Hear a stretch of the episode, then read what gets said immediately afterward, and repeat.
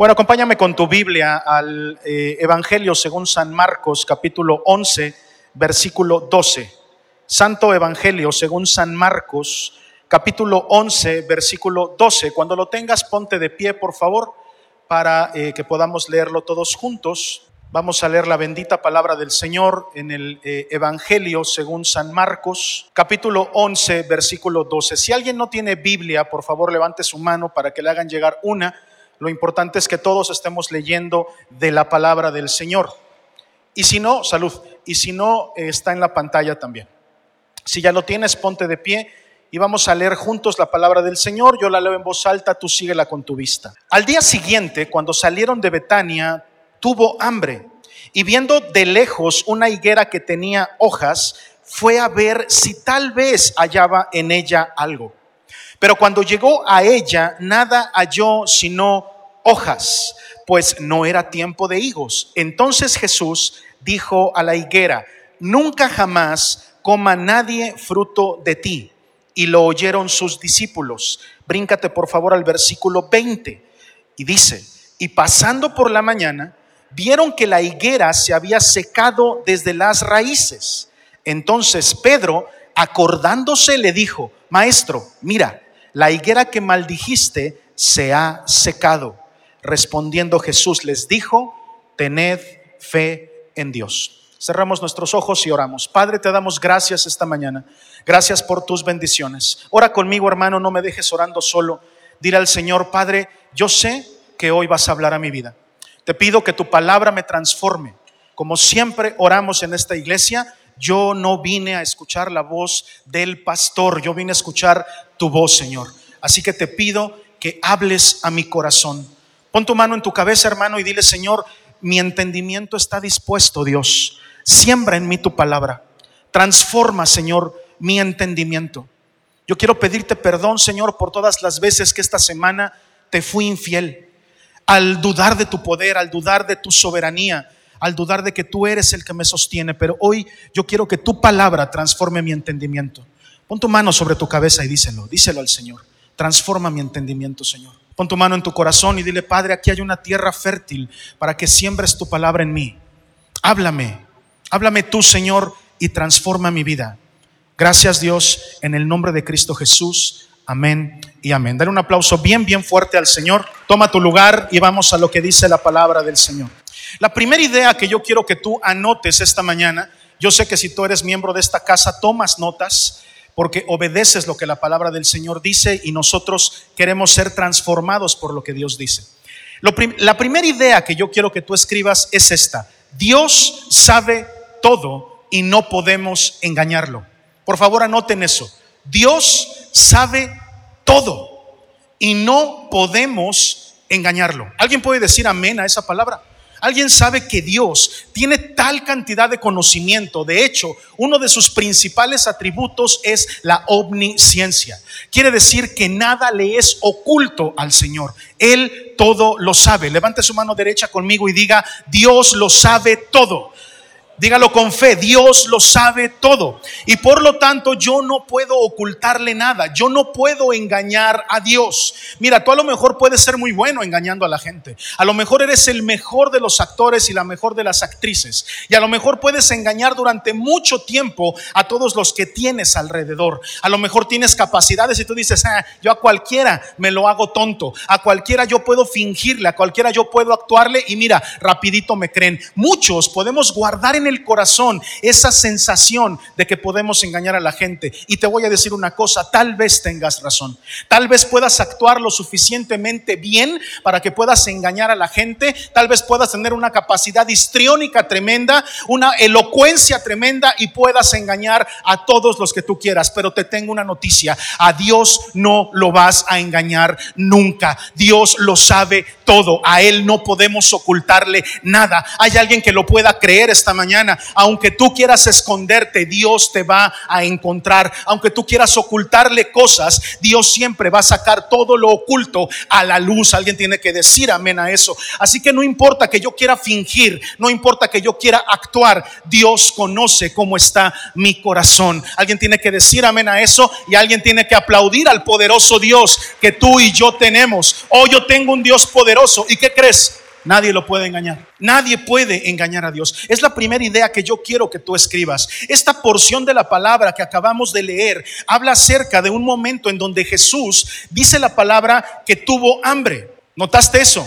Jesús tuvo hambre. Esa es una idea súper importante que yo quiero que anotes, porque Jesús tenía una necesidad de comer. En ese, en ese pasaje pudimos leer que lo que motivaba a Jesús para hacer lo que a continuación hizo era una necesidad básica que todo ser humano tiene. Y lo que vamos a descubrir en esta plática, en este mensaje, es que Jesús sigue experimentando la misma hambre. Jesús tuvo hambre. Y entonces se encuentra una higuera. Y este pasaje, quiero que sepas que ha sido uno de los más difíciles de comprender, de los favoritos de los, de los ateos y de los que no creen en Jesús, para poder como, como de alguna manera exhibir un comportamiento raro de Jesús. Muchos, muchos eh, eh, ateos se burlan de Jesús ocupando este pasaje diciendo, esa es una parte muy rara de la Biblia. Es algo raro porque Jesús se acerca para buscar un fruto, eh, cuando claramente dice, la, dice ahí la, la, Biblia misma que no era tiempo de higos, pero va buscando higos y al no encontrarlos se enoja y entonces maldice a un árbol y ese árbol se muere. Y es uno de los pasajes más controversiales, pero hoy yo sé que Dios va a traer luz a nuestra vida. Alguien tiene que levantar su mano y decir, amén, yo quiero que Dios traiga entendimiento, que Dios traiga algo eh, a través de la predicación del pastor, palabra del cielo para mí. Jesús tiene hambre, experimenta una necesidad fundamental, que tú y yo sabemos de qué se trata, mi hermano. Cuando tenemos hambre hasta nos ponemos de mal humor, no me digas que no. Hasta te cambia el semblante, hasta tu carita que siempre está sonriente cuando tienes hambre, todo refunfuñando. Y entonces Jesús tiene hambre y va a una higuera y esta higuera va para buscar fruto, para saciar su hambre y no encuentra nada. Y entonces maldice a esta higuera. Y dice la palabra que sus discípulos escucharon. ¿Te das cuenta cómo no fue un mensaje para ellos? Porque si no la Biblia no sería enfática en decir que los discípulos escucharon. Es decir, no les dijo, a ver, pongan atención, yo vine a buscar aquí fruto y como no lo encontré voy a maldecir este, este árbol. No, no fue así. El Señor Jesús buscó fruto en ese árbol, no lo encontró y directamente aquí en cortito la maldijo. Por eso la Biblia es enfática en decir, y los discípulos escucharon eso. Pero después adelantito dice que cuando venían de regreso, entonces los discípulos vieron que esa maldición se había cumplido. Y le dijeron, mira maestro, esa higuera que tú maldijiste se secó hasta la raíz. Y Jesús tranquilamente dijo, tened fe en Dios. ¿De dónde vamos a sacar una prédica de esos versículos? ¿De dónde? Y es que a veces nos hace falta comprender un poco más el contexto de lo que se nos está narrando. Diga conmigo contexto. Si yo no conozco el contexto de lo que se me está narrando, puede ser que no pueda yo comprender algunas cosas, pero quiero decirte que este capítulo en la vida de Jesús se desarrolla en medio de una vorágine de eventos. Lo primero que quiero platicarte es que si tú lees más arribita, más arribita te vas a encontrar con la historia de cuando Jesús entra triunfante en Jerusalén. ¿Cuántos recuerdan esa historia? Ahí está arribita. Antes de que pasara este suceso, Jesús llega a la ciudad de Jerusalén, les dice a sus discípulos, vayan, entren a la ciudad. Ahí entrando van a encontrar un burrito, un pollino, un asno. Ese asno nunca ha sido montado. Vayan y tráiganmelo. Si alguien los cuestiona, díganles que el maestro lo pide. ¿Se acuerdan de eso? Quiero que sepan que el burrito, el, el pollino, es un animal que representa la realeza hoy no, ¿verdad? Hoy, hoy eso parece que no es así, pero en la antigüedad solamente los reyes podían subir eh, montados en un pollino, en un burrito. Y él pide un pollino que no ha sido montado nunca. Y dice, tráiganme ese para acá. Y entró montado. ¿Qué crees que vio la gente que conocía este significado del burrito? ¿Qué crees que vio? Vio entrando a un rey. Y dice la palabra que no solamente los discípulos pusieron sus capas en el lomo del pollino para que el Señor Jesús se sentara, sino que también el pueblo empezó a derramar ahí sus propias mantas, sus propias capas, para que por ahí pasara el Señor Jesús como un rey. Y dice la palabra que otros ocuparon ramas de árboles, ramos. ¿Cuántos se acuerdan de eso? El domingo de ramos, muy famoso, ¿no? Y que empezaron a gritar, Osana, Osana al Dios de las alturas. El reino de nuestro Padre David va a venir a ser edificado otra vez. Osana en las alturas. Gloria al Hijo de Dios. Gloria al Cordero. ¿Se acuerdan de eso? Pero también este, este, este pasaje que estamos leyendo acerca de la higuera se desarrolla en medio de otro acontecimiento. Y es cuando Jesús entra en el templo y ve en el templo que está rodeado de hombres infieles, de hombres que han comerciado con la fe. Se encuentra con la venta de holocaustos, se encuentra con la venta de sacrificios y se enoja, ¿se acuerdan? Y empieza a patear a todo mundo, ¿no? Ya, se notaba que tenía hambre. Empieza a patear a todo mundo y entonces dice, esto que era, casa de Dios, ustedes lo han convertido en qué? En una cueva de ladrones. En ese contexto de estos dos eventos se desarrolla la maldición de la higuera. Es decir, entra a Jerusalén, ve la higuera, entra al templo, ven la higuera seca. La higuera, la maldición de la higuera se desarrolla en estos dos pasajes y lo que Jesús quiere enseñarnos es la hipocresía del pueblo. Lo que Jesús quiere enseñarnos es que los mismos que con ramos lo estaban recibiendo, con ramas llenas de hojas, ramas verdes que se veían muy bonitas, eran con las mismas manos con las que vendían y lucraban con la fe. Lo que el Señor Jesús nos está enseñando a través de la higuera es que nosotros muchas veces llenamos nuestra vida de hojas y de ramas, pero no tenemos fruto. Lo que el Señor Jesús nos enseña a través de este pasaje es que a veces no comprendemos que es muy peligroso, diga conmigo peligroso. Ahora dígalo con fe, peligroso vivir de las apariencias. Por eso el mensaje de esta mañana se llama, ¿cómo creen que se llama? Ya está en la pantalla todavía no porque ni he visto. Que lo pongan, ¿sí lo tienen o no? ¿Ah? Aparentando ando. La historia de la higuera es la historia de una persona que aparenta lo que no es. Este mensaje está lleno de pedradas. Si no trajo su casco, lo siento. Lo siento. Y si esta predicación le lastima, qué bueno, me da, me da gusto. Y quiero dar gracias a Dios por ustedes. Dar gracias a Dios por los santos de Dios. De verdad doy gracias a Dios por la congregación. Porque cada domingo te predico como para que no regreses y aquí estás, fiel, y cada domingo te predico para que Dios te confronte y gloria al Señor, aquí estás. Por eso si esta predicación te incomoda, a mí me da gusto. Pocos amenes, pero yo sé que hay revelación en eso. Si tú crees eso, dar un aplauso fuerte al Señor y vamos a lo que la palabra de Dios dice. Aparentando ando. A veces llenamos nuestra vida de hojas y déjame y te digo que Jesús sigue experimentando la misma hambre de ti. Jesús sigue experimentando el deseo y el anhelo de poder ver tu fruto, para poder comer de ese fruto. Jesús sigue experimentando hambre cuando te busca. Y lo curioso es que podemos comprender este, este procedimiento, este proceder de parte de Jesús si comprendemos cómo funcionan algunas plantas, entre ellas la higuera. Porque parece extraño que de repente Jesús se comporte así cuando la misma Biblia, como dije hace rato, dice que no era tiempo de higos. ¿Por qué maldecir una higuera que de por sí se sabía que no era tiempo de higos? ¿Sabes por qué es importante que la Biblia nos diga eso? Apúntele, ¿eh? apúntele. Le voy a decir por qué. Porque la higuera pertenece a un grupo de plantas que dan fruto que se comportan de la siguiente forma. En otoño pierden sus hojas. ¿Sí me sigue? ¿Han visto cómo quedan algunos árboles que dan fruto en otoño? Que pierden todas las hojas. Y va uno a las huertas de, árboles frutales y todo el, todo el suelo está lleno de qué? De hojas. A continuación lo que sigue es que estos árboles en su siguiente etapa empiezan a dar un retoñito que se convierte en flor. Y de cada flor que hay sale un fruto. ¿Sabías eso? Este grupo de árboles dan su fruto a través de la flor. Entonces, en el proceso, lo primero que tú ves es un árbol pelón, pero después ves un árbol lleno de flores, pero después ves un árbol lleno de qué? De fruto. Y lo último que hace el árbol en este proceso es dar hoja. Levante su mano y diga, háblame Señor, por favor, porque parece que no me están entendiendo. Háblame Señor, por favor, tráeme revelación a mi vida. Jesús se acercó porque sabiendo que no era tiempo de higos, dijo, ¿y por qué tiene hoja?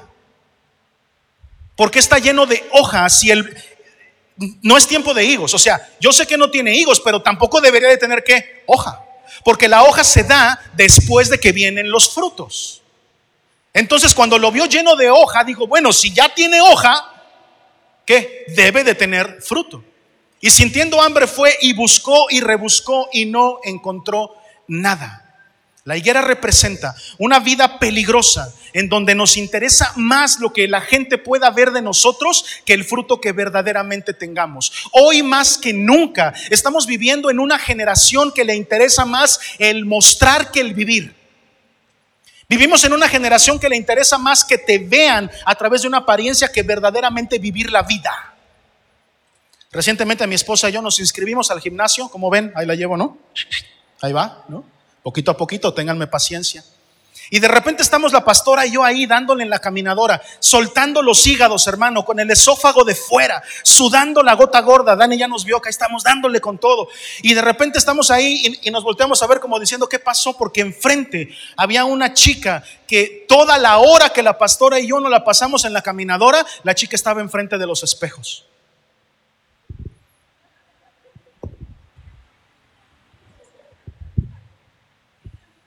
Está la pastora que no va a dejar mentir.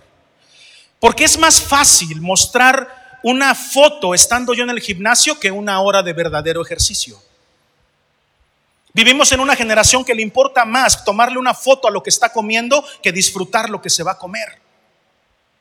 Y, sobre todo estamos en una generación que sabemos que esa comida que está fotografiando no la come todos los días. Es una expectativa salarial. Cuando tenemos para esta comida, vamos y la comemos, pero no es lo que comemos diario.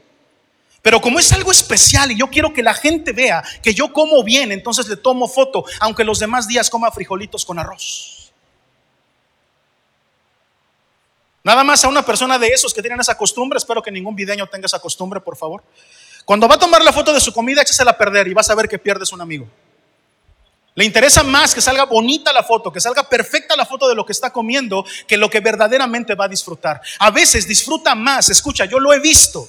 Fotografían la comida, están viendo el celular y mientras están viendo el celular para ver las reacciones, están comiendo. Más preocupados por cómo va la foto que por cómo va la comida. Si no puede decir amén, diga Dios me ampare. Es más fácil tener la foto escogida de todas, tomando 10 mil fotos para escoger la mejor, en donde mi esposa se vea más contenta que verdaderamente hacerla feliz. ¿Qué hubo? Es más fácil buscar una foto en donde mis hijos se vean bonitos. Mira qué bonitos están aquí mis hijos, en lugar de pasar tiempo con ellos y vivir una vida verdaderamente feliz con ellos. Estamos en la generación en donde todo queremos que la gente vea lo bonito de nosotros, pero no lo malo de nosotros. Y yo, yo, tengo que decirte una cosa, es demasiado cansado vivir así. Es demasiado agotante, agobiante tratar de sostener una vida basada en las apariencias. Y tengo que decirte por qué. E, e, esta idea quiero que la, que la, que, que la escribas, por favor. La apariencia es peligrosa porque Jesús vino a darnos vida. Alguien tiene que decir amén a eso. Y la vida que Jesús vino a darte es una vida genuina, no es una copia. Vivir de apariencias es demasiado peligroso porque te aleja del propósito real de Dios, que es darte libertad en la vida que Él mismo te ha dado. Tú y yo tenemos una convicción y alguien va a tener que decir amén a esto, pero yo estaba muerto y perdido en mis pecados y en mi anterior forma de vivir, pero Cristo a través de su sacrificio me dio vida y me la dio en abundancia y ahora yo vivo la vida a través del Hijo de Dios y Él vive su vida a través de mí. Por lo tanto, yo no voy a vivir una vida, una copia de vida. Es demasiado cansado, ¿sí o no? Díganme la verdad. A mí me pasó. A mí también me, creo que a todos nos ha pasado, ¿no? Pero que intentamos venderle a la gente una imagen de lo que no somos, de lo que no es verdadero. Y te voy a decir una cosa, ese tipo de vida no funciona. Quiero dar gracias a toda la congregación porque hace algunos años, cuando hicimos la primera reunión de esta iglesia, yo les pedí, no sé si lo recuerdan los que estuvieron ahí en esa primera reunión, la oportunidad de pastorearlos. Y quiero darles las gracias a los que han permanecido desde entonces en esta congregación, porque no es fácil ser pastoreado por este gordito, no es nada fácil. Pero quiero agradecerles cuando dijeron, sí, me rifo, quiero que tú me pastores. ¿Sabes en dónde tengo yo paz acerca de mi pastoreo? En que tu principal pastor no soy yo. Principalmente tú eres oveja del príncipe de los pastores, Jesucristo de Nazaret, el que dio su vida por ti. Espero que conserves ese amén ahorita que te diga por qué. Porque lo que no vas a aprender de mí, lo vas a aprender de Él. Y yo te lo enseño a la buena. Bueno, Él también, pero Él es Padre que corrige. Mira, ¿sabes dónde tengo yo paz? Porque cuando te doy un consejo y no me haces caso, cuando te digo que cambies algo y no lo haces, mi oración siguiente es la de misericordia. Señor, ten misericordia de mi oveja porque yo sé que cuando hay una oveja terca hay corrección de por medio. Y de esa te encargas tú, Señor, yo no. No puede decir amén, diga Dios me ampare. Con el pastor ahora sí viene con todo. Dios me ampare. Vamos a mandar a hacer playeras que digan Dios me ampare, ¿no? Ya para. es peligroso vivir una vida de, de apariencia. ¿Sabes por qué? Porque nos aleja de la vida genuina que, que, que verdaderamente Cristo ha diseñado para nosotros desde su amor en la cruz del Calvario. Yo conozco a varios que detrás de sus alegrías están en depresión, que detrás de sus lujos están en necesidad, que detrás de su aparente perfección de vida no saben ya ni cómo sostener toda esa falacia. Y eso fue lo que Jesús vio en la higuera. Una higuera que se supone que no debería de tener hojas, ahora resulta que estaba llena de hojas, pero no de lo que antecede la hoja, que es el fruto.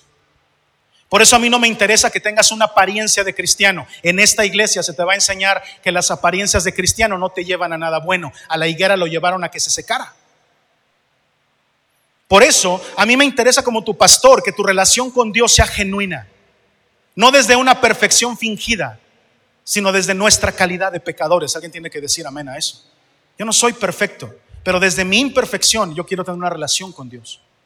Así que si tú, como este que alguna vez le pasó, porque a mí me pasó que traté de vivir de apariencias y solamente fui para esa maldición de, de, de estar muerto, es decir, mi apariencia solamente me llevó a la muerte, espero que tú comprendas ese principio hoy y que puedas saber que solamente a través de vivir una vida genuina delante del Señor, con todos mis defectos y con todo lo que yo no soy, entonces Dios puede manifestarse con gloria y con poder en mi vida.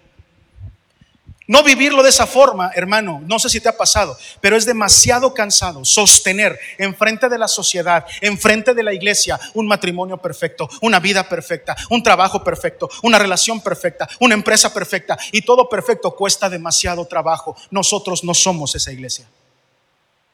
Nosotros somos la otra iglesia, la que se reconoce débil, la que se reconoce con necesidades, la que le dice al Señor, yo sin ti no puedo, yo necesito que tú me ayudes, yo tengo necesidad de ti, Señor, porque todo lo bueno que yo puedo tener o todo lo bueno que tengo proviene de ti. Alguien tiene que decir amén a eso, alguien tiene que hacer ruido, alguien tiene que chiflar o aplaudir o hacer algo. Hoy yo vine a predicarle a alguien que quiera y entienda que Jesús no quiere darte una vida de apariencia, Dios quiere darte una vida genuina. Hay alguien esta mañana que venga por esa palabra. Es necesario decirle al Señor, yo puedo comprender que tú quieres para mí no una vida de copia, no una vida de fingir, sino una vida verdaderamente real en ti. Pero es necesario que si alguien tiene ese deseo, pueda levantar su mano y decirle al Señor, quita de mí esa necesidad de andar aparentando. Poquitas manos levantadas. ¿eh? Quita de mí, Señor, esa necesidad de que la gente piense, de que la gente vea, de que la gente no, no se dé cuenta. No, no, no. Si hay un pecado, tápenlo, que nadie sepa, que no se enteren los demás, porque tenemos que seguir fingiendo que todo está bien. Y ese no es el pensamiento de un hijo de Dios. Un hijo de Dios exhibe su debilidad. Alguien puede decir amén. ¿Sabes por qué? Porque la fortaleza la encontramos en la unción del Espíritu Santo. Hace rato le decía yo a Haas, Mientras más cerca estés de tu pastor, más cerca vas a ver sus debilidades. Porque me dijo, oye Paz, ¿cuándo me puedes compartir uno de tus bosquejos? Quiero ver cómo los haces. Dije, si te comparto uno de mis bosquejos, vas a ver mis errores cuando predico. Nadie se da cuenta. Pero si tienes el bosquejo del pastor en la mano, te vas a dar cuenta de todos los errores que comete. ¿Estás lista para eso? ¿Estás lista para ver que tu pastor es una persona normal, común y corriente, que se equivoca, que como la Biblia nos enseña? dijo, sí, ya sabía. ya sabía que tú ni eres perfecto ni nada. Ah, bueno, entonces sí te comparto uno de mis bosquejos. No podemos nosotros continuar en un esquema de cristianismo de este tipo. ¿Por qué? Porque las apariencias ni dan frutos ni dan resultados. Escribe eso, por favor. Andar viviendo de apariencias, mi hermano, ni da frutos ni da resultados. Dos cosas que te quiero enseñar hoy. Ya voy a empezar a predicar. Hoy quiero enseñarte dos cosas nada más y te dejo ir. Lo que ocurre cuando tú vives una vida de apariencia, una vida en donde solamente quieres fingir y que la gente vea algo que verdaderamente no eres, ocurren dos cosas. Primero que nada es eso. Vivir de apariencia muestra lo que no es. Escribe eso. Vivir de apariencias muestra lo que no es lo que no es real. Esta higuera era una higuera estéril, no podía dar frutos. Y por lo tanto yo quiero que tú me digas cómo es posible que podamos sostener, por ejemplo, una vida que no puedes pagar. A veces nosotros nos fijamos en lo que tienen los demás y, y, por esa razón, ¿cómo es posible que Él coma de esa manera y yo no pueda comer de esa manera? Porque Él sí puede y Él tiene los medios y yo no. Y cuando el ego nos gana, a veces pensamos, si él, él, tiene un carro último modelo, me lo tengo que comprar yo. Y sabes qué pasa? Que el peor error que podemos hacer, escucha, porque tu pastor te está dando consejos de vida. El peor error es que quieras alcanzar un nivel de vida que no puedes pagar. Ahora, te quiero enseñar que no está mal anhelar cosas y un mejor nivel de vida. Pero eso solamente se logra a base de trabajo y dedicación, no de deudas. Porque habrá quien quiera por un carro mejor eh, ir a la agencia y endeudarse por años mintiéndose a sí mismo, justificando una mala decisión y decir, no, si nos alcanza, no, si podemos pagarlo, hermano. Si tú te vas a comprar un carro que representa un gasto mayor al 30% de tu ingreso mensual, no lo vas a poder pagar. ¿No puedes decir amén? Dios me ampare. ¿Cómo sostener un, un, nivel de restaurantes todos los días y de comida en la calle todos los días cuando no podemos pagarlo? ¿Cómo? Solamente endeudándote. Y si tú quieres vivir para que la gente vea que tú manejas un buen carro, que tú tienes una buena casa, mejor que los demás, y para eso te estás endeudando, va a llegar un momento en que ese castillito se te va a caer. Porque estás mostrando lo que no es.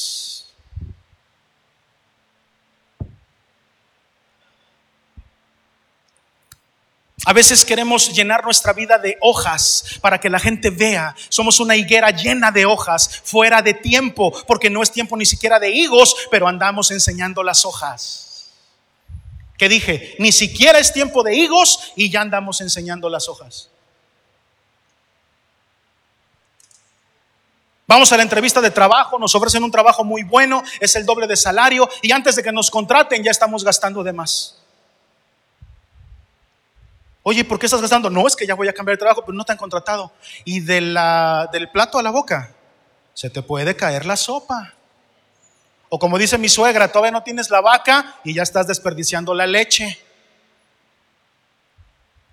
A veces queremos llenar nuestra vida de hojas para que los demás vean. Eso fue lo que Jesús vio en esa higuera, una higuera presumida de las hojas pero sin fruto. Y te voy a decir una cosa, así como Jesús tuvo hambre en ese momento, Jesús sigue teniendo hambre ahora. Dime tú qué va a encontrar en ti cuando te vea todo lleno de hojas, pero vaya y empiece a rascar y empiece a buscar qué fruto va a encontrar en ti, porque Dios quiere comer del fruto que tú das. Él tiene hambre de que tú des resultados y los des bien y des fruto acerca de tu vida. Estoy hablando del castillo de la economía, pero también estoy hablando del, del castillo de las relaciones personales. Tú puedes aparentar que tienes un noviazgo bien bonito, un noviazgo padrísimo, y en la iglesia tú lo puedes compartir y todo, pero solamente tú sabes si ahí eh, estás escondiendo a través de las hojas cosas que a Dios no le agradan. Tú sabes si estás viviendo en fornicación, en, en adulterio, todo eso solamente lo sabes tú.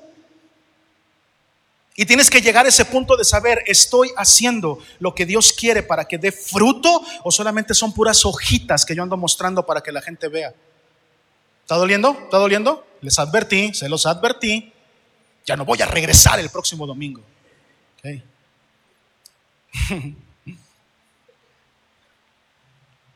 Apariencia, las apariencias son demasiado riesgosas. Cada uno sabe si su vida realmente agrada a Dios o es una vida de apariencias. Y te voy a decir una cosa, uno puede ver muchísimas cosas en la gente, pero no te dejes engañar por eso. Las redes sociales, eh, eh, las, las, cosas que hace la gente están, están manipuladas, te lo he enseñado siempre, por una sociedad que te obliga al consumismo, que te obliga a mostrar lo que no es. Por eso siempre vas a, vas a ver gente presumiendo de cosas para poder llenar sus inseguridades. Y ni siquiera me he metido a la parte espiritual, porque también hay mucho cristiano que presume espiritualidad y son puras hojas. Y no hay nada de fruto ahí.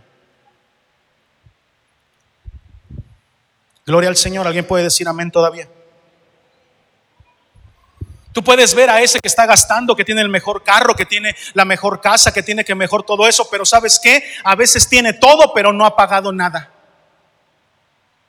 A veces tiene todo, pero también todo lo debe. Y tengo que decirte una cosa, Dios no bendice al de la tarjeta de crédito grande, Dios bendice al que es organizado. Alguien tiene que decir amén a eso. El que es organizado y sabe organizar sus finanzas, ahí lleva Dios bendición. ¿Tú quieres bendición para tus finanzas? Dígame, sí, pastor, por favor, yo quiero que mis finanzas fructifiquen. Pues sé organizado, ordénate, deja de gastar lo que no tienes, deja de pretender tener una vida que no puedes pagar, organízate con lo que tienes y ahí Dios te va a llevar bendición. Alguien tiene que decir amén a eso. Alguien tiene que hacer ruido, aplaudir. Yo estaría gritándole al Señor.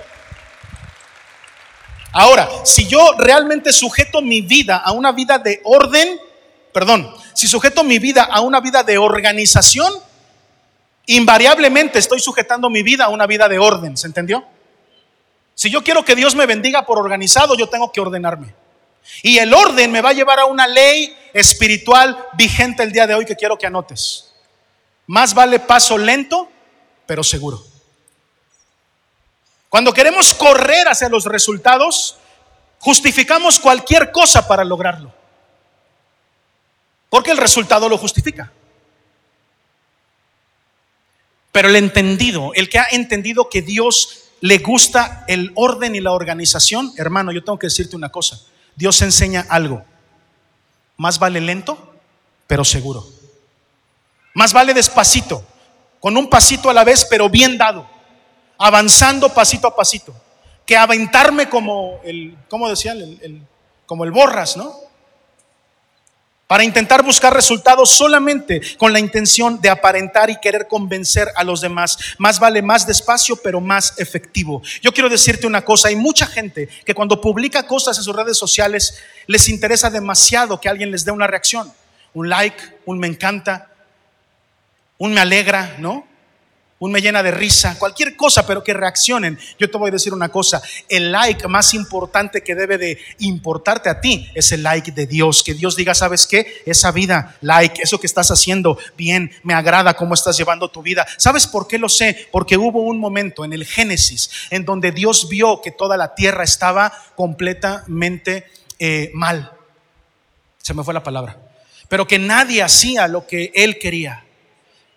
Desordenada. Es, es como si Dios hubiese visto los Facebook de todos, aunque en ese tiempo no existían, y decía, pero ¿a cuál le doy like, hijo? ¿A cuál le doy me encanta? A ni uno, ¿no? Pero resulta que sí hubo uno. Porque dice, voy a destruir la tierra con un diluvio. Pero dice la palabra de Dios que volteó a ver a uno. Y dice la palabra, y se acordó Dios de Noé. Y teniendo misericordia de él, le dijo, tú sí te salvas. El genuino. ¿Qué pasó ahí? Que si todos hubieran tenido Facebook o Insta, el like más importante solamente se lo llevó Noé. Y eso le trajo salvación y bendición. Por lo tanto, tú tienes que vivir una vida en donde el like más importante y la aceptación más importante de tu vida tenga que ser el de Dios. Por favor, comprende lo que te estoy diciendo. Comprende lo que te estoy diciendo. Deja de vivir una vida de apariencia porque a mí me puedes engañar, pero a Dios no lo puedes engañar. Yo soy hombre, por lo tanto tengo debilidades. Dios me da dones, pero el de adivinación, créeme que no viene de Él. Yo no ando adivinando lo que andas viviendo. Tú hasta ahorita puedes pintarme una imagen y engañarme de que llevas una vida muy espiritual, muy bonita, muy todo, pero la realidad es que solamente Dios conoce cuál es tu verdad. Y las cosas que no comprendas y no entiendas de tu pastor terrenal, las vas a tener que entender de tu pastor celestial. Pero de una forma u otra las vas a entender. ¿Sabes por qué? Porque Dios te ama. ¿Cuántos dicen amén a eso? Y Dios al que ama lo corrige. Dios te ama tal y cual tú eres, pero no te va a dejar como estás, sino que te va a transformar, aunque esa transformación duela. ¿Alguien puede aplaudir al Señor todavía, por favor? Aplaude al Señor.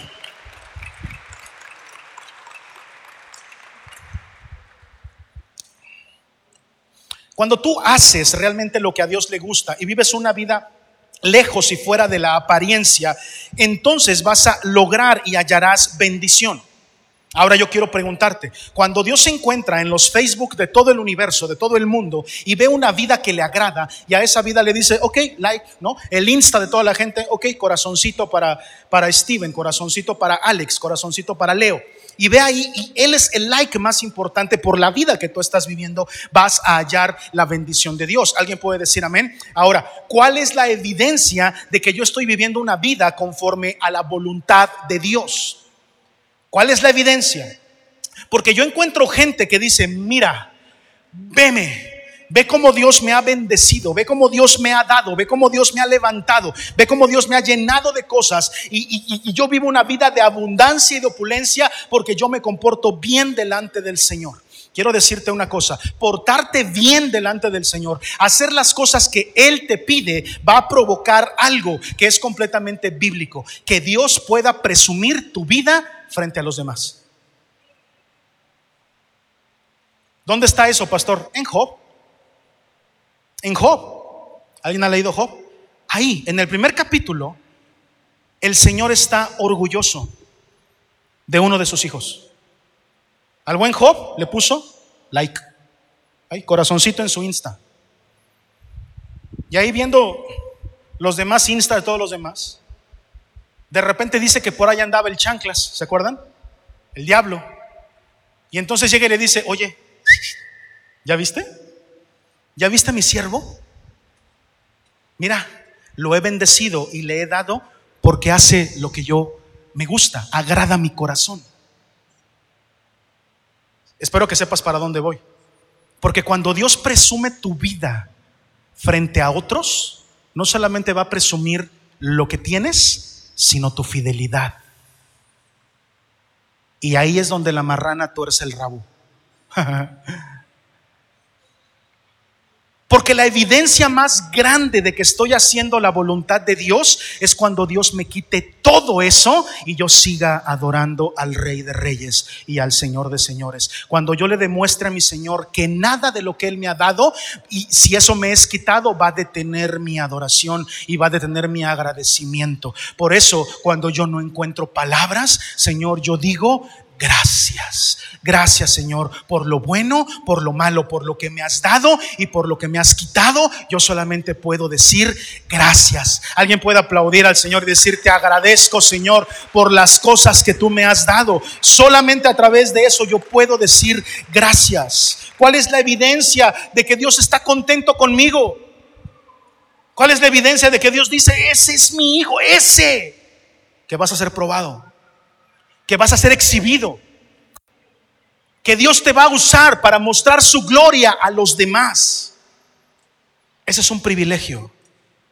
Por eso yo al Señor le dije, si tú me tienes que romper a mí para que alguien allá afuera pueda ver tu gloria, aquí estoy, Señor. Como una libación. ¿Saben qué es una libación? Cuando se ofrece un holocausto y lo que se derrama ahí es una libación.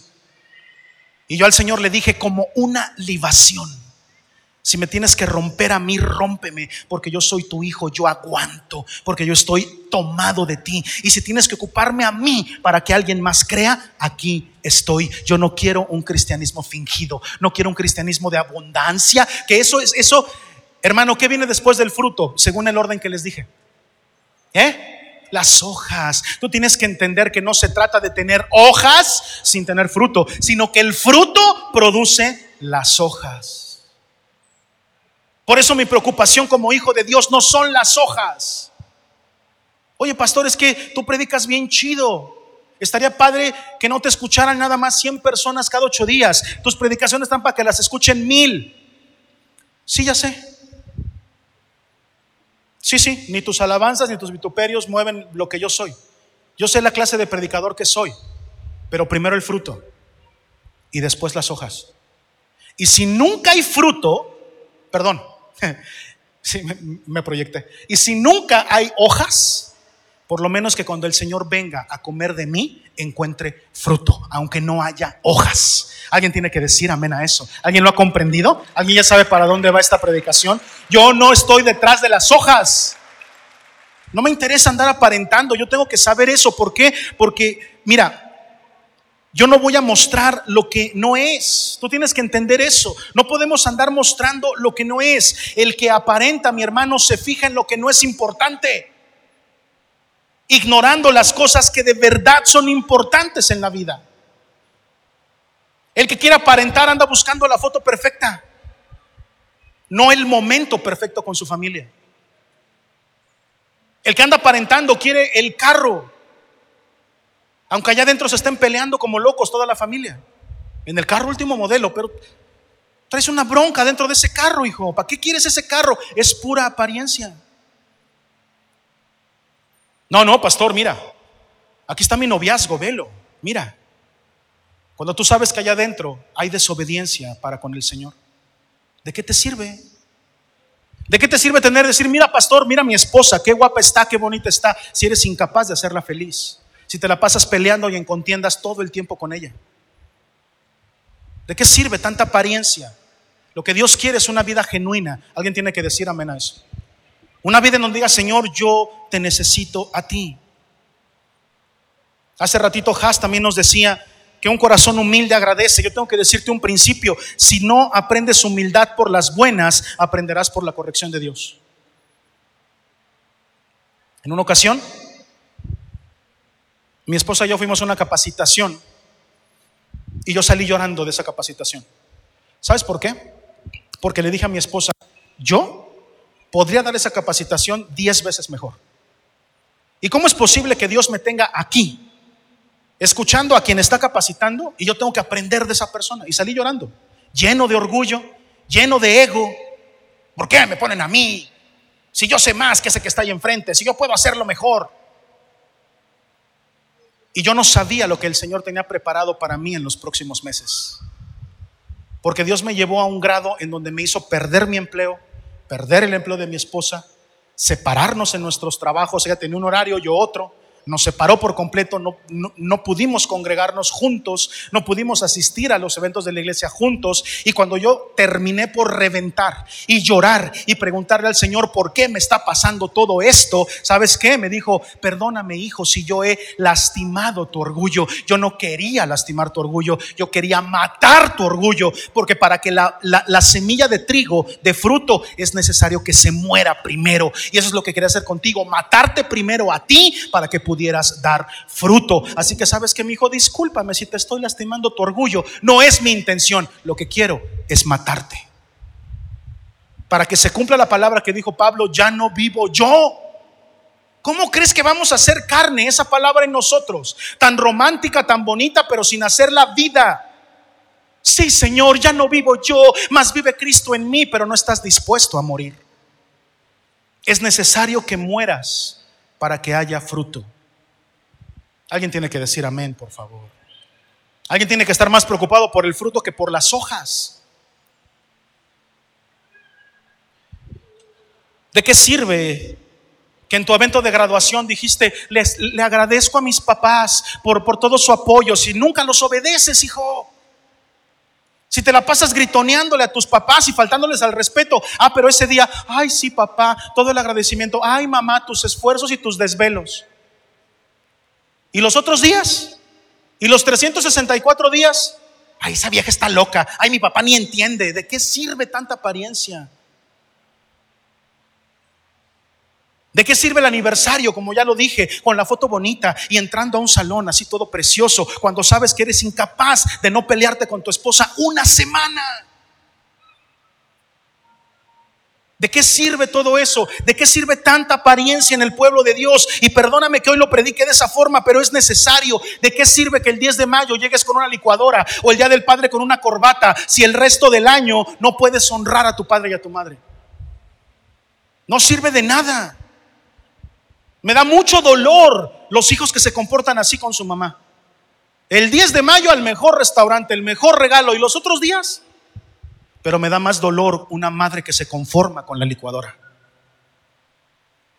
Sí, sí, con que, con que venga la licuadora nueva, con eso yo tengo. Cuando ni siquiera sabes de dónde sacó el dinero tu hijo para traerte esa licuadora. ¿Ya? ¿Ya, ya me pasé? ¿Ya? ¿Ya exageré? ¿No? ¿Voy bien, Geno? ¿Sí? ¿Le sigo o no? Pues ya está ahí. ¿De qué sirve tanto lujo si todo lo debes? ¿De qué sirve tu casa de millones si no la has pagado? Es pura apariencia, hijo. Mi casita no vale más de medio millón, pero es mía. Poco, pero mío. ¿No? ¿Ningún amén? ¿Nada? ¿Ningún aplauso? ¿Nada? glorificar al Señor, nada. Poquito, pero mío, hija. ¿De qué me sirve la de millones si la debo? Es pura apariencia.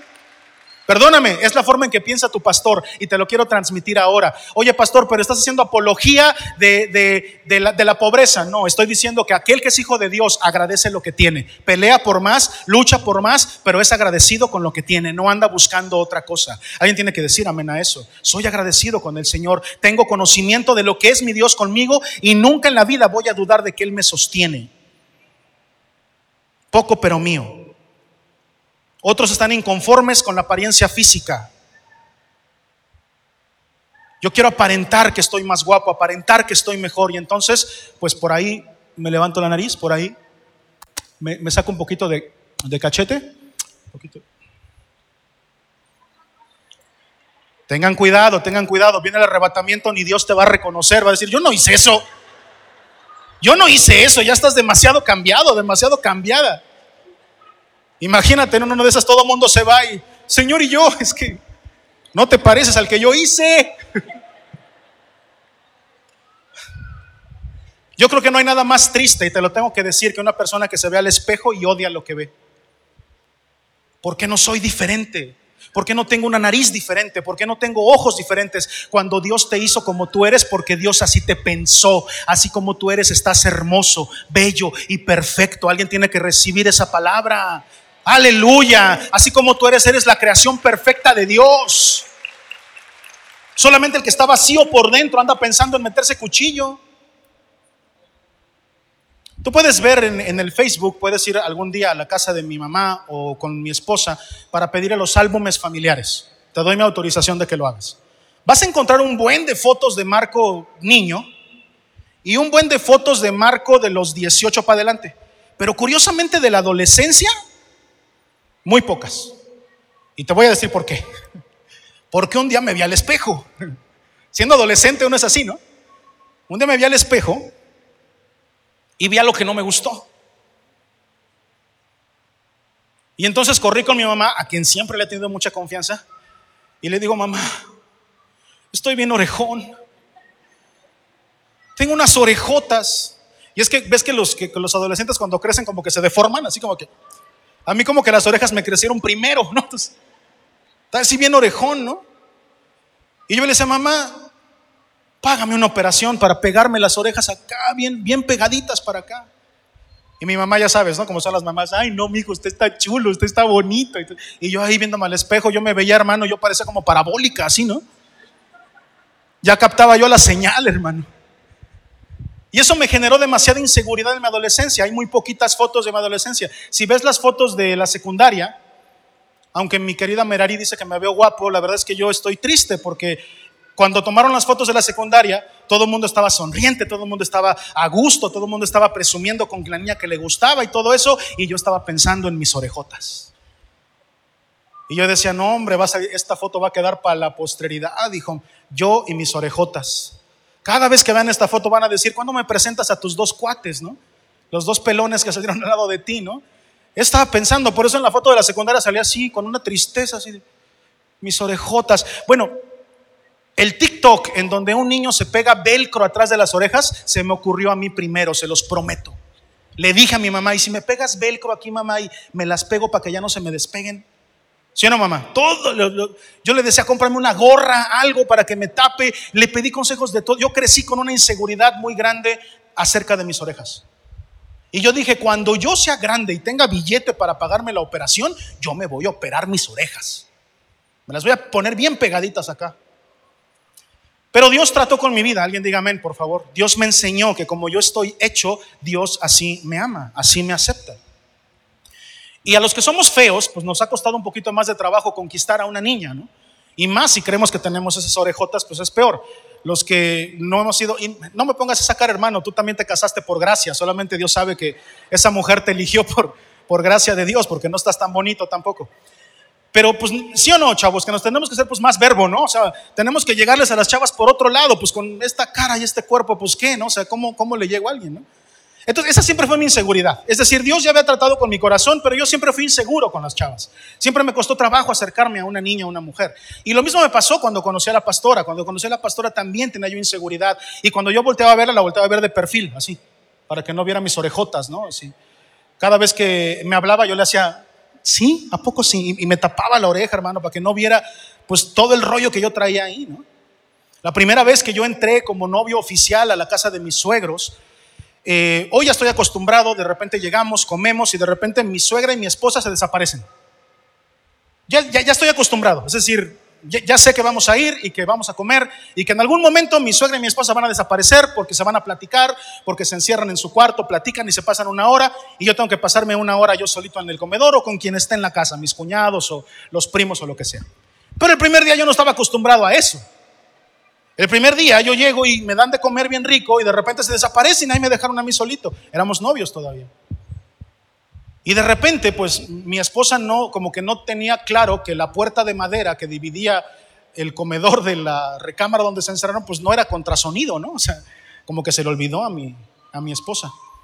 Y yo alcancé a escuchar como mi esposa le decía, ¿cómo ves? ¿Qué te parece? Y escuché como mi suegra, que siempre ha sido bien claridosa, le dice, ay hija, ¿no te pudiste haber conseguido uno más feo? Dice, mamá, te va a escuchar. Pues, ¿cómo no? Si tiene unas orejotas, ¿cómo no te va a escuchar? Claro que me va a escuchar, pues si escucha hasta Alaska. Pues ya me fui yo bien triste. Lo que yo creí que ya había superado, en ese momento se me vino todo abajo. Dios me enseñó algo. Como yo soy, como la forma en la que Dios me hizo, tengo defectos, pero también tengo virtudes. En apariencia Dios me ve hermoso y me ve bello. Y por lo tanto yo tengo que cumplir siempre con mi propósito sin andar aparentando lo que yo no soy. Dios te ama y a Dios le encantas como Él te hizo. Amén. Dar un aplauso al Señor y vamos adelante con eso.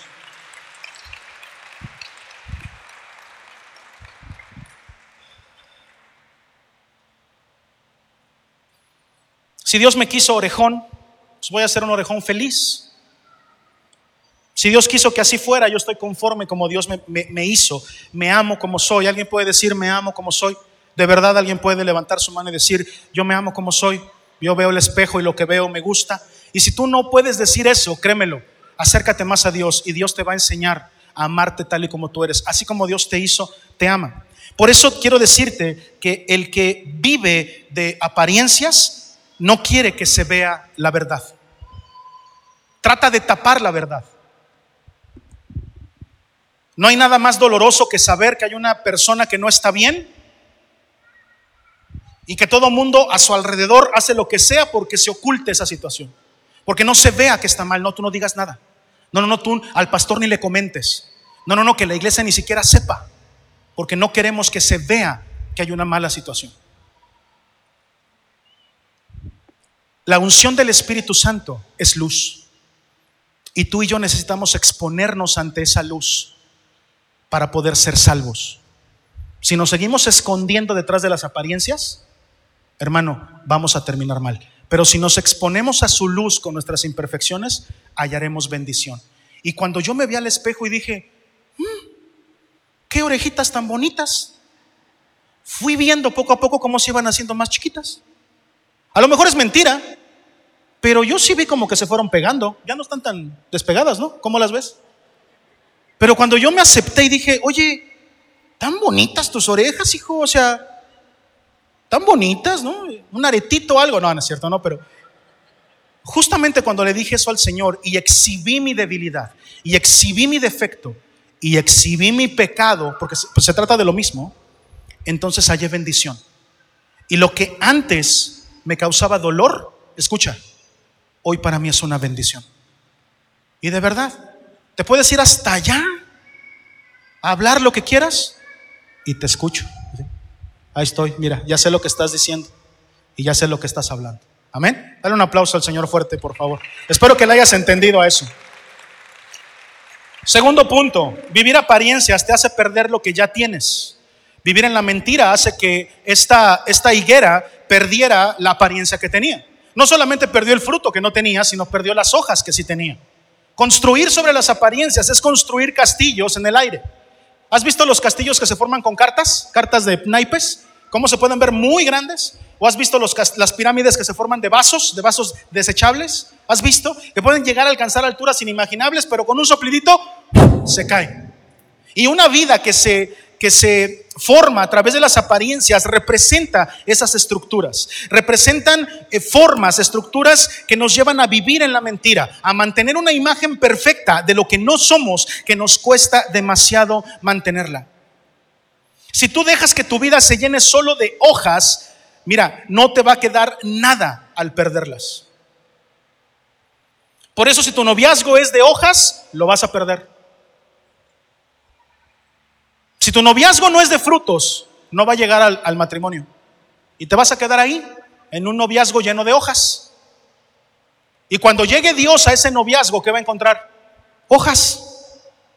No va a encontrar fruto para saciar su hambre, no va a encontrar fruto para comer. ¿Qué va a encontrar Dios si todo se te va a secar, si no le das prioridad al fruto? ¿Por qué nosotros priorizamos las hojas en vez del fruto? ¿Sabes por qué? Porque las hojas le interesan a la gente.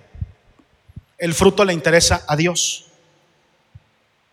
Cuando tú evidencias que te interesa más las hojas que el fruto, estás evidenciando que te importa más la opinión de Dios, perdón, de los hombres y de las mujeres que lo que Dios opine de ti.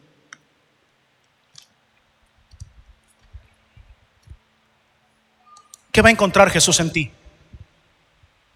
Si tú vives de apariencias, vas a construir un castillo que se derrumba con cosas muy livianas. ¿Qué encontraría Jesús de fruto si ahorita revisara tu celular? Varón, ¿cuántas páginas? ¿Cómo se llaman esas cuando no se... Cuando no se ve lo que, lo que andas consultando, que se borra. Este, sesión de incógnito. ¿Cuántas más sesiones de incógnito vas a abrir para que nadie se entere de las páginas que estás visitando?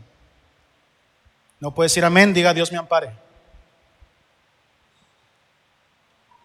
¿Qué, encontraría Dios en tu celular ahorita si, fuera a buscar fruto ahí?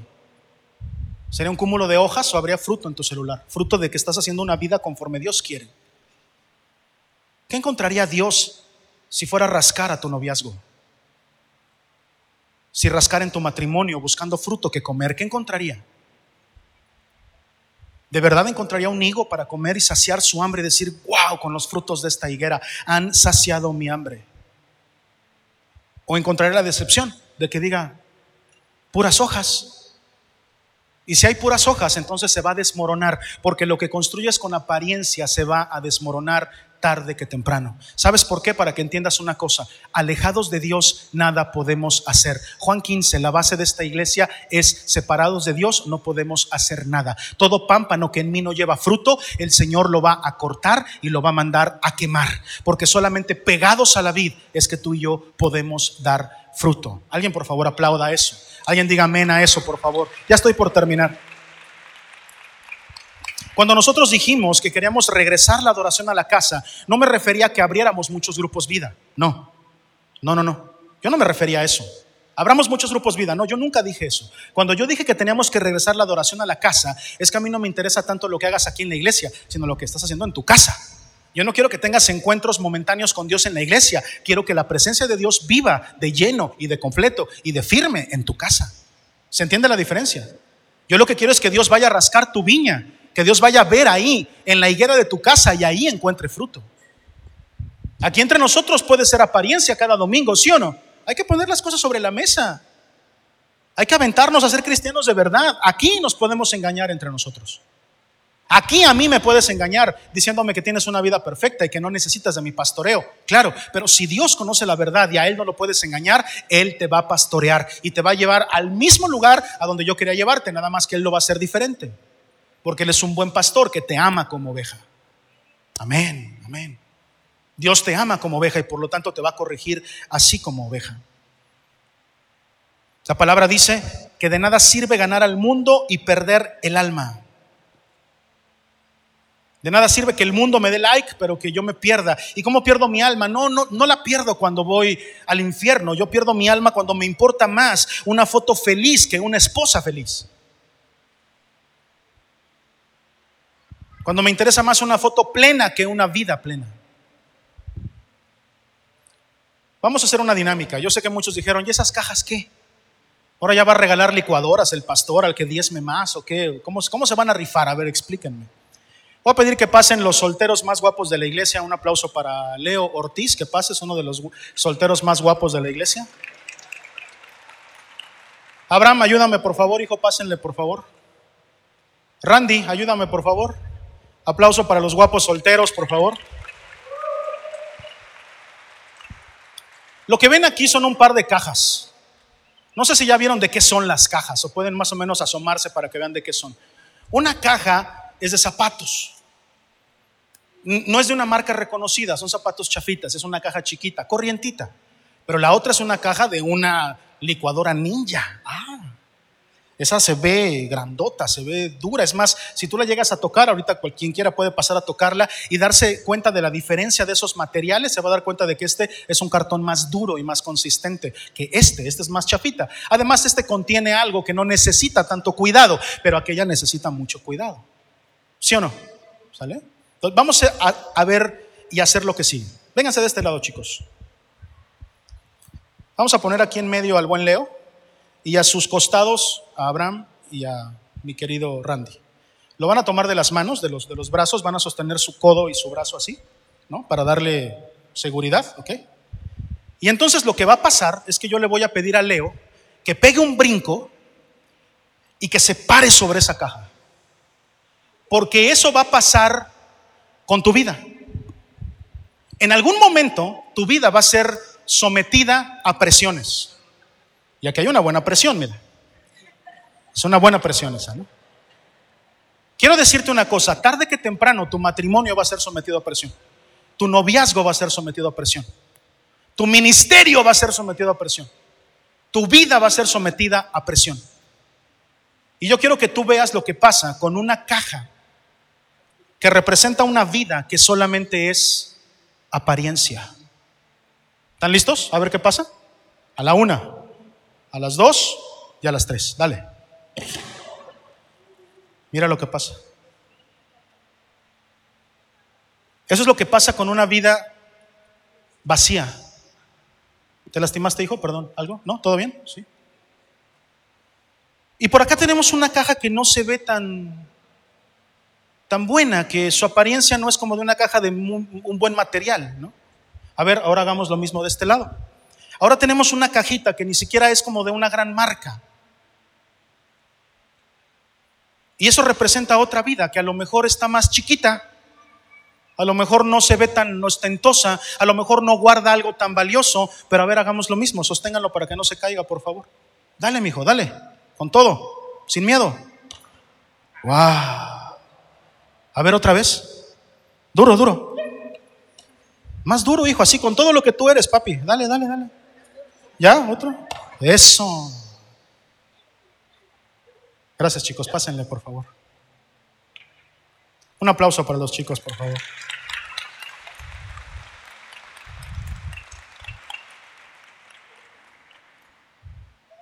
¿Qué pasó? ¿Qué se imaginan que pasó? Porque esta caja que se veía tan ostentosa y tan bonita, mira cómo quedó. Mira. Tan bonita que se veía, ¿no? Así es la vida de apariencias. Tarde que temprano las presiones de la vida terminan por destruir, resecar y marchitar una vida vacía. Pastor, ¿por qué se terminó mi matrimonio? Porque era de apariencia, hijo. ¿Por qué me corrieron de la empresa? Porque tú no perdiste tu empleo el día que te finiquitaron, lo perdiste cuando dejaste de chambear. Y presumías un puesto, pero no lo respaldabas con chamba. Pastor, es que mi noviazgo se terminó y ya no llegó al matrimonio. Era un noviazgo de apariencias, hijo. Las hojas tienen que ver con la gente. Los frutos tienen que ver con Dios. Espero que lo estés entendiendo. ¿Alguien sabe por qué esta caja no colapsó? ¿Alguien sabe? Si quieren pueden asomarse. ¿eh? Si quieren pueden ver, pero esta caja está llena. Ya ves que sí me sirvieron y decías que no me los querías comprar, ya por lo menos para este ejemplo sí me, sí me sirvieron. No los leí, pero... Ahora, ¿ustedes me vieron cuando la llené? Porque cuando uno pone en su vida cosas que verdaderamente la van a sostener en sus presiones, esas solas es solamente con Dios. Oración, ayuno. ¿Ustedes me han visto hacer eso? ¿No? Pruebas superadas, vicisitudes, tribulaciones. Pocos me han visto, pero ahí va. Estas cosas se hacen a solas. La cajita de la vida no tiene que ver con lo que la gente ve. De hecho, llenar la cajita tiene que ver con cosas que solamente vas a pasar tú a solas con el Señor. Llenar esta cajita no tiene que ver con que los demás vean y qué tan poderoso es tu ministerio y qué tan, qué tan buena persona eres tú y que, wow, con cómo oras y wow, con todo eso. Esta cajita, aunque está chiquita, se llena a solas. Y cuando vienen las presiones, ahí se va a ver qué tipo de cristiano eres. El cristiano que solamente aparenta. Oh, yo. ¿Cuántos de aquí oran? Yo, yo. Hacemos una petición de oración y estamos bien acostumbrados a decir, sí vamos a orar. ¿Cuántos de verdad oramos cuando, cuando decimos, sí voy a orar por ti? Pura apariencia. No oras ni para dar gracias por los alimentos. ¿Sabes por qué me doy cuenta que no lo haces? Porque cuando voy a tu casa a comer eres el primero que, ay, no dimos gracias, pastor, perdón. Cuando vienen las presiones a la vida y tú te fijaste solamente en las apariencias, vas a acabar así. Pero si llenaste esto que nadie vio cómo lo llené, bueno, ahorita se les puse el ejemplo, pero cuando llegó ya estaba llena. Cuando una vida está llena del Espíritu Santo, llena de la presencia de Dios, firme ante las presiones. Y que si vienen golpes, firme. Chiquita, ¿eh? Chiquita. Nada ostentosa. Nada de qué maravillarse, decir, wow, con la caja del pastor Marco. No, chiquita. No es una casa de millones, es una casa chiquita. Pero mi casa y yo servimos a Jehová. ¿Mm? Pastor, ¿por qué no tenemos una iglesia de miles? Porque no queremos ser esa. Poquito pero seguro. Porque muchos de los que a veces están allá, ve, ve lo que pasó, ve cómo se veía. Dice, bueno, pastor, pero le pusiste a Leo. Pues es que así es la vida. La vida está llena de fuertes presiones. ¿Sí? ¿Te queda claro? Esta cajita se llena solas no con lo que la gente ve, no con los engaños que le puede hacer a tu pastor. Cuando vienen presiones en tu vida, cuando tu matrimonio es presionado, ¿por qué crees que me doy cuenta de qué tanto tienes de Dios adentro de ti? Por eso. Porque los cristianos vacíos, los cristianos de apariencia, rapidito, con cualquier presión, ah, pero los que esperan en Jehová. ¿Alguien puede decir amén? Y correremos y no nos cansaremos. Caminaremos y no nos fatigaremos.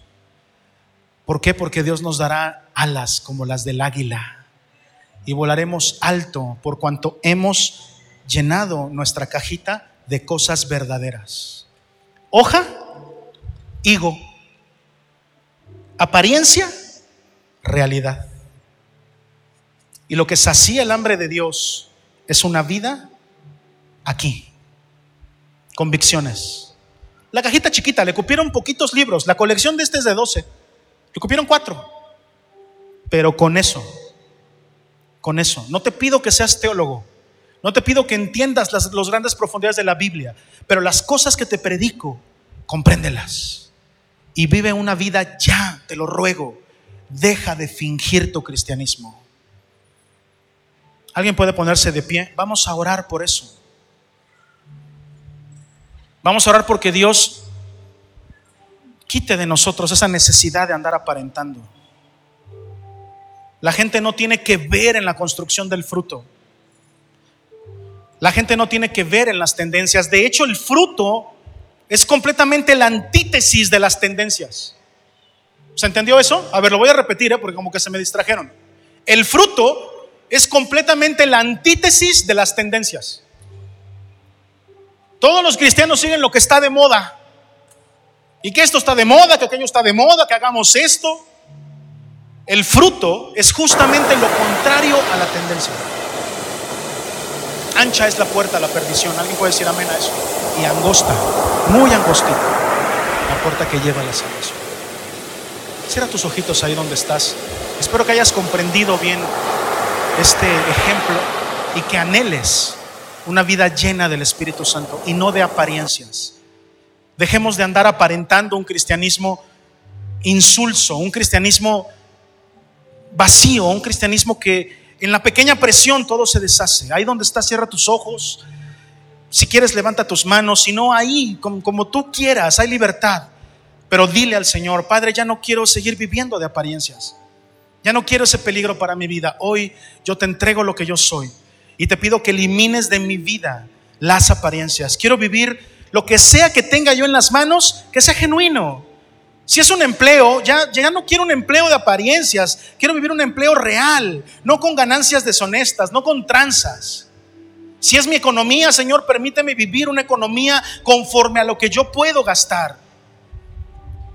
Padre, renuncio, levanta tu mano porque esto quiero orarlo para ti, renuncio a las deudas, al endeudamiento crónico, al vicio de gastar y de que los demás vean, de, de, que por que los demás vean hacer, hacer cosas para que vean que puedo y que tengo cuando dejo de bendecir lo que verdaderamente es importante. Me cuesta trabajo ofrendar 100 pesos en la iglesia, pero me puedo gastar 10 mil en una camisa, en una fiesta, en una ropa. Porque aquel que vive de apariencias se le olvida lo importante de la vida y se empieza a fijar en lo que no importa.